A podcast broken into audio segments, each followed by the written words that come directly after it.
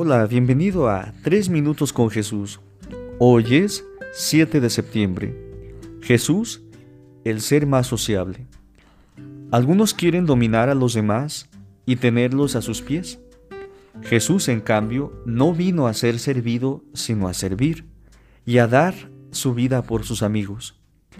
Quien vive sin amigos, vive solo.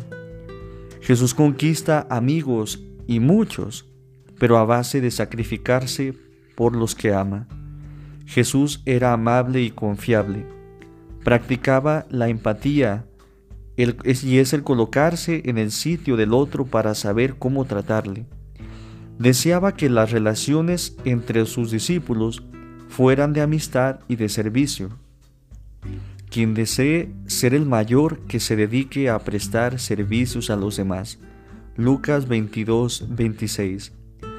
Una de las condiciones para ser discípulo de Jesús es amar a los demás.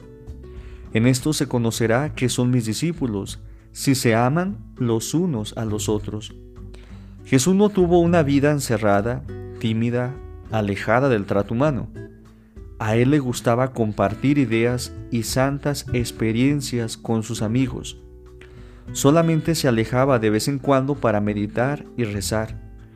Jesús meditaba porque es necesario explorar los territorios ocultos de la propia vida y en la vida de, lo que, de los que necesitan ayuda e instrucción.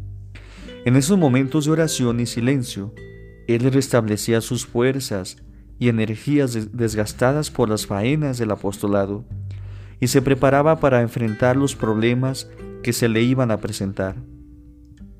Jesús ha sido uno de los personajes más sociables. Siempre se le ve acompañado, rodeado de amigos sinceros y de enemigos gratuitos. Le gustaba estar entre la gente para hacerle bien. Tomaba la iniciativa para dialogar y establecía conversación con las personas. Jesús, enséñanos a ser como tú. Hoy, hermanos, estamos celebrando a Santa Regina, una joven mártir la cual nos da un buen testimonio.